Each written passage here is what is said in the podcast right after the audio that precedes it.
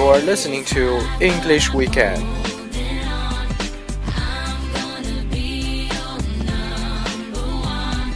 Every weekend, we spend together to talk about everything in English related to English learning. I'm Bada, your friend, so buddies, like kick things off.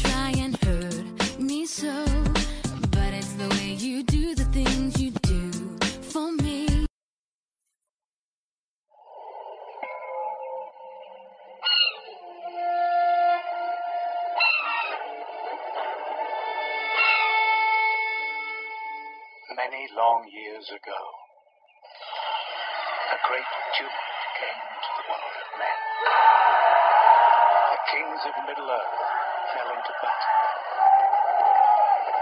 Great warriors of the English, the Vikings, and the Norman were cut down, not just in the fields beyond Hastings, but in three almighty battles.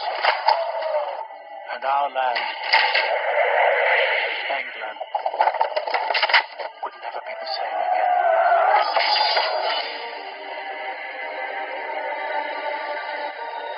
terrible events of the year 1066 were woven into a tapestry fit for a king.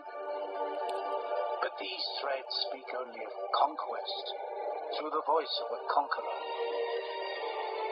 If you look more closely, you will see a different story not of the highborn, but of the ordinary men of our shire.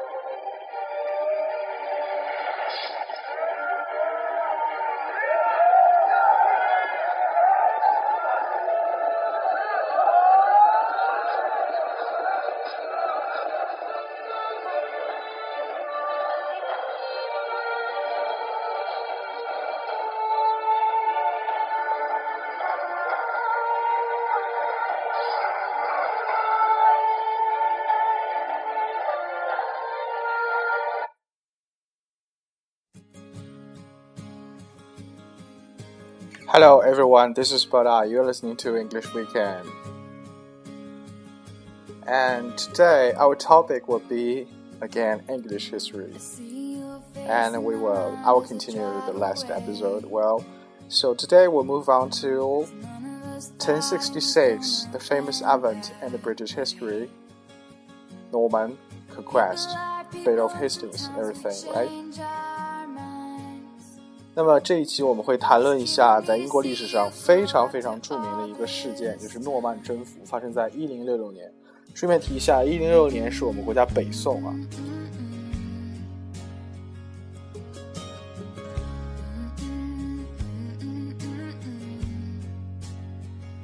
那么首先呢，必须要提一个人啊，就是当时。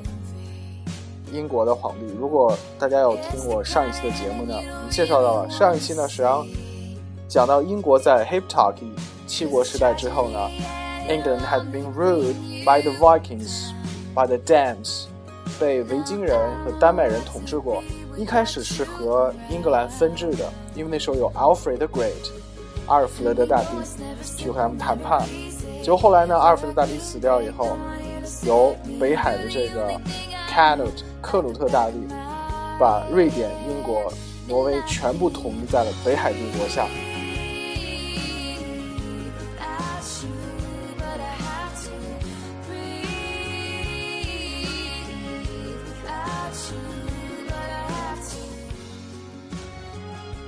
那么，经历了很多这个维京人 （Vikings） 和 Anglo-Saxon 他们之间的这个搏斗呢，当时英格兰的皇帝叫做。Ethelred the Unready，中文翻译叫艾瑟列德二世。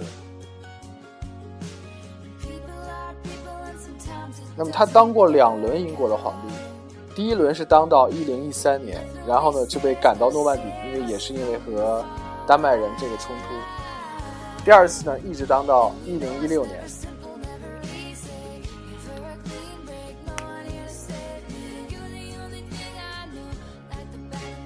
那么他特别有意思的一个事情是什么呢？就是在当时，他曾经过一个皇后，叫做艾玛。这个艾玛是一个诺曼人。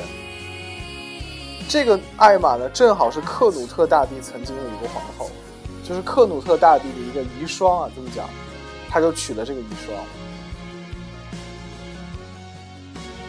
那么这个遗孀，她的侄孙，侄子的侄，孙子的孙，侄孙，我不知道这个怎么翻译成英文，就是我们今天的主角威廉的 Conqueror。也正是因为这条血缘的关系，威廉自称他有权利继承英格兰的皇位。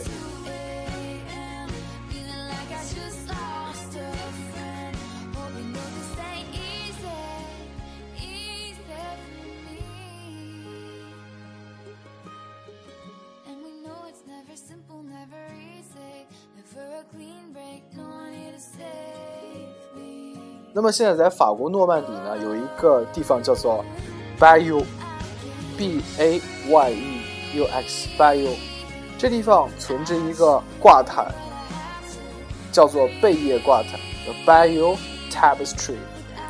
这个贝叶挂毯呢，就是在黑斯廷战役以后呢，大概是啊，应该是十世纪、十一世纪的时候，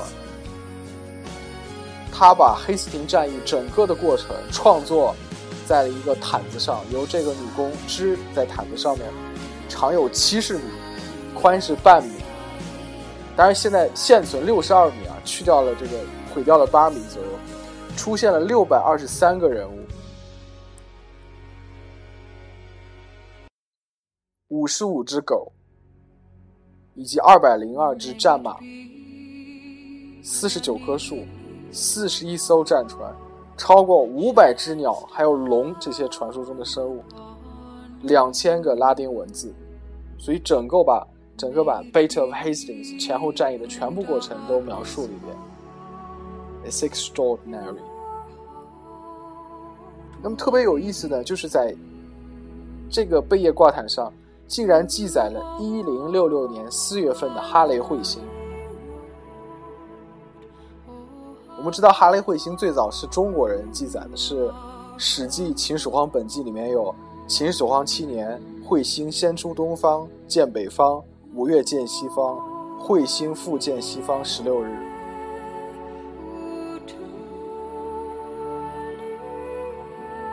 这个是各国学者公认的世界上最早的哈雷彗星记录。秦始皇七年，就是公元前二百四十年。是人类第一次用肉眼观测并记录哈雷彗星，因为哈雷彗星是一个可以用肉眼观测到的彗星，它大概是每七十六到七十九年这样回到地球一次。那么从公元前就是秦始皇七年，一直到一九一零年，哈雷彗星共回归地球二十九次。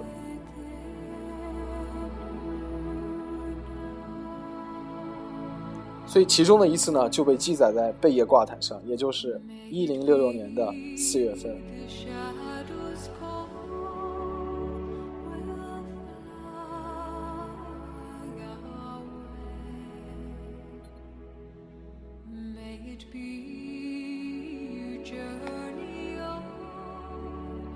那么就要谈到威廉的 Conqueror，这个威廉公爵是怎么回事呢？他就是我刚才说的 Alfred young Ready。他娶了 Canute 的遗孀，然后是他的这个老婆的侄孙啊，侄孙啊，就是威廉的这个爸爸。他的这个父亲呢，当时是诺曼底的公爵。这个父亲把他的女仆啊，给这个就是算玷污了吧，然后生了威廉。然后最后这个公爵特别有趣，他特别喜欢他的女仆，把女仆生的儿子当做自己的继承人了。所以从威廉小时候呢，他一直被他的这些敌手、对手叫做威廉 the Bastard，就私生子威廉。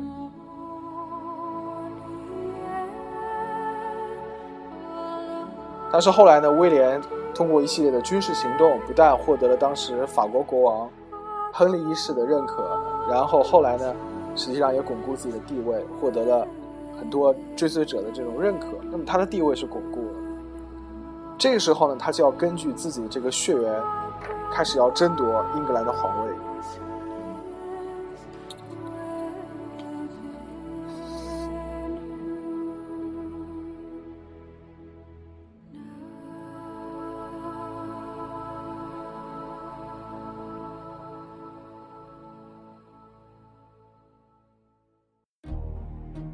那么当时英格兰的皇位呢有三个最有力的继承者一个是 William the Conqueror，一个是 Vikings，这个挪威当时的一个皇帝叫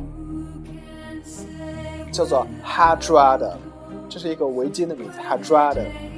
第三个呢，就是当时英格兰的一个公爵叫 Harold。当时英格兰到那个时候的皇帝应该是这个 Edward the Confessor，忏悔者爱德华。那么他把自己的这个皇位最后许诺给了 Harold，在一零六六年的一月份。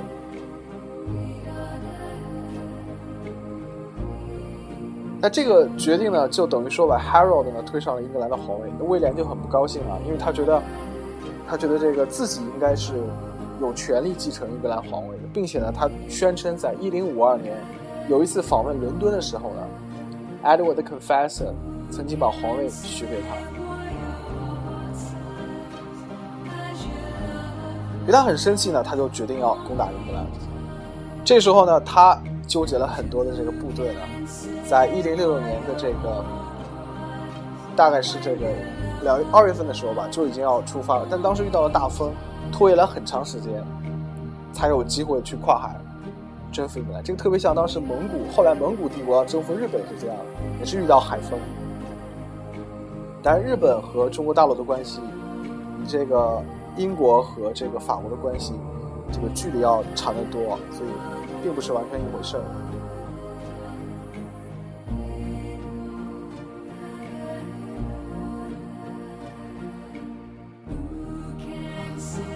那么这时候，另外一边呢，就是 Harold 他一个弟弟啊，他这个弟弟特别有意思，因为他弟弟当时在地方呢引起一阵骚乱，就是和当地某一些的贵族发生冲突了。这时候他弟弟就跑过来求 Harold 主持公道，意思说你是帮我把这些贵族消灭呢，还是说你站在贵族这边把我消灭？这时候 Harold 作为一个哥哥，他就会考量。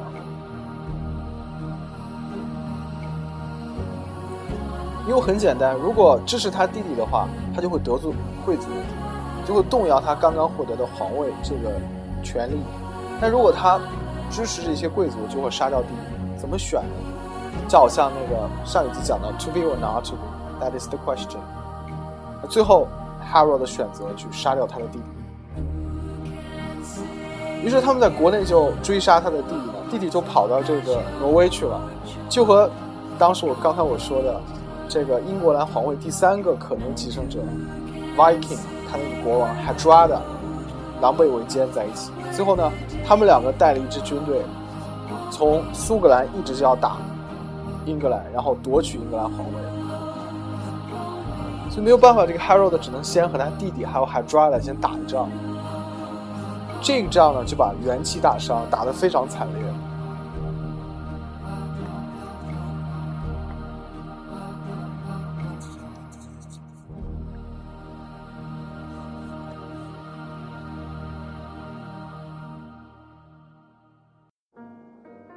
那这时候已经到了一零六六年的八月份了。那威廉这边的准备工作就完成了。然后在九月二十五日的时候呢，在 Stanford Bridge Battle 斯坦福桥战役中嘛，Harold 呢把这个 Hadrada 还有他弟弟的军队全部干掉，挪威国王战死。两天以后，风向就改变了。这时候，威廉抓住机会攻击英国。那这就会说了，那 Harold 这时候在迎击威廉的时候呢，他应该休整一下，但是他性格太急躁，他想乘胜追击，所以击溃 Hardrada 和他弟弟以后，立刻南下迎战威廉，这就为后来的失败埋下伏笔。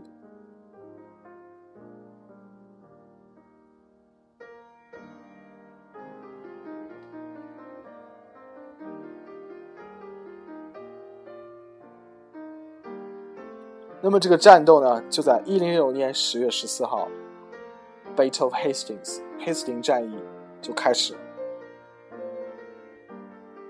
那么这个战是一直打到午夜时分，Harold 被战死。这有两个说法，第一个说法是他的眼睛啊，像我们三国时代那个夏侯惇一样，一只眼睛被箭射穿，然后倒在马下。另外一个说法呢，是他军队里面好像有叛徒，自己人把他射死，最后好像是被用剑劈成两半的。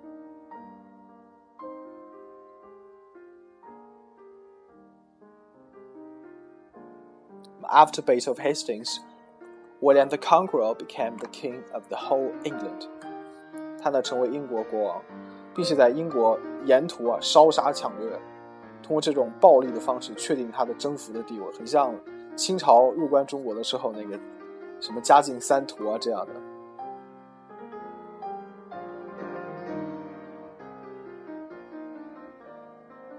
那么这个战役，刚才我说了，整个记载在。Bayo Tapestry 这个贝叶挂毯上面是非常有名的。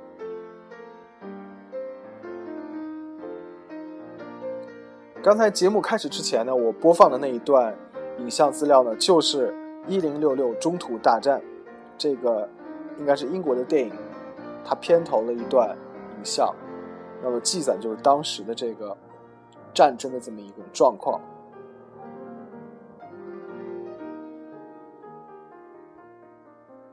那么值得一提的呢是，威廉在征服英格兰的时候呢，正好是中国这边北宋的时候呢，一个重要的历史事件发生了，就是当时北宋的王安石变法。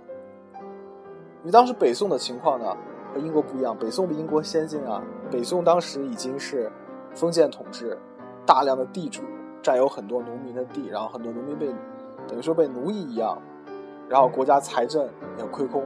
王安石要变法，就两个最重要的问题，一个是理财，一个是用人。那么他颁布了很多法案，比如说从理财入手，这个军书法、青苗法、免役法、市役法、方田均税法，诸此类。这些都触动当时统治阶级一些地主阶级的利益，所以当时有个大臣叫文彦博，就跟皇上说：“说皇上，你是和我们这些大臣共治天下。”你不是和那些农民共治天下的，所以你要和统治阶级站在同一立场。另外一方面的，王安石这个变法用人不当，所以最后等于说失败了。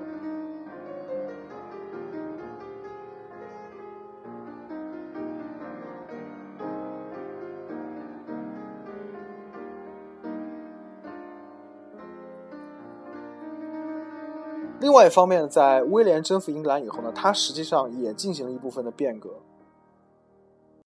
就是传说中的颁布这个《Domesday Book》末日审判书。这个但是已经发生在一零八几年的时候，二十年以后。末日审判书把整个英格兰土地全部丈量了一遍，连每个农民有多少只鸡、多少头牛、多少只猪，全部都数出来，记录在案。然后他把这个土地啊，全部给了随他一起征服英格兰的这些诺曼法国公爵手里，所以把英国人的土地全部给了法国人。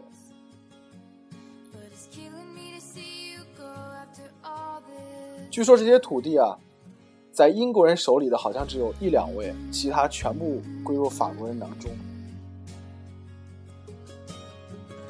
那最后，英他是这个威廉公爵，在一零八七年在法国。北部 l u a n 这个地方去世了，他有四个儿子，五个女儿。那么到今天，每一位英格兰的君主，理论上说都是他的后代，而且他可以说是整个英国历史上最重要的皇帝，但他本人竟然不是英国人，就好像曾经那个那个乔治那一代英国人，乔治一世、乔治二世都是从德国来的一样。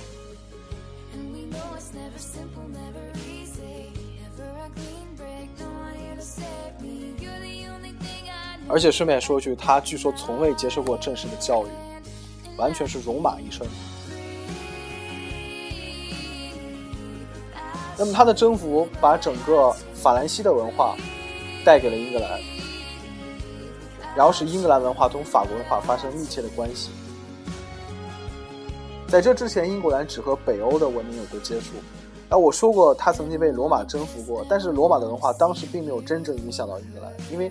它超英格兰太远太远了，英格兰是没法一下接受这种太高明的文化的，并且把法文带入了英文，大约到今天有六千多个法文词汇，在英文中还经常使用，比如说所有 T I O N 这些词，对不对？比如说 conversation 这些词啊，比如说包括像 nation、nationality、population 这样词，全部都是来自于法语。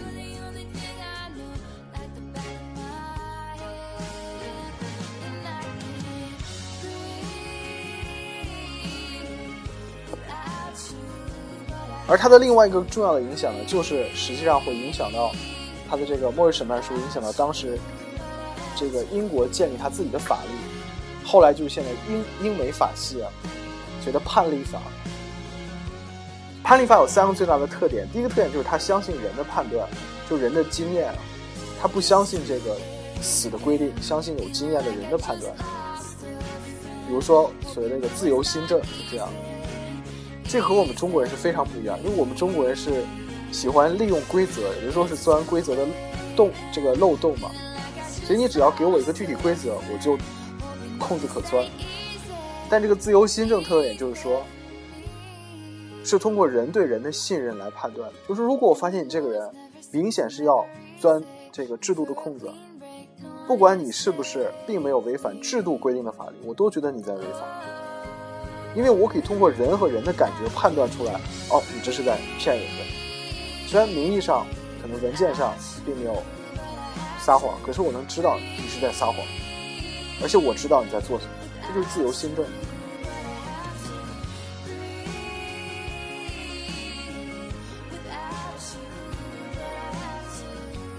第二就是它是手艺人之间那种传的，像师傅和徒弟一样，代代相传的。这个法律好像是一个工艺品一样，不断被改进，所以有第三个特点，它是不断更新的，它不是说定了以后一百年不变的，不断有修正法案，像美国的宪法，第一修正案、第二修正案，不断在修正的。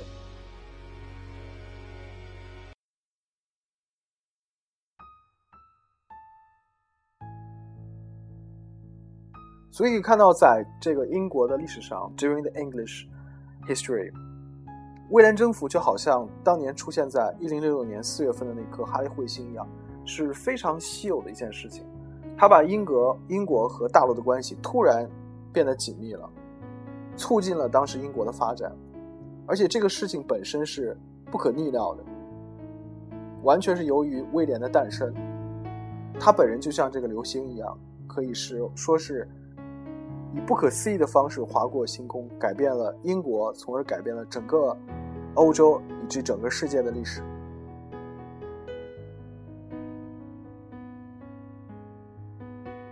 那么今天的节目呢，就暂时到这里。接下来我会介绍这个威廉他的后代在英格兰统治的故事，以及他的后代之间相互征讨，发生了一些很有趣的事情。So this is today's program. I'm very, very grateful. Uh, for you to listen. And uh, see you next time.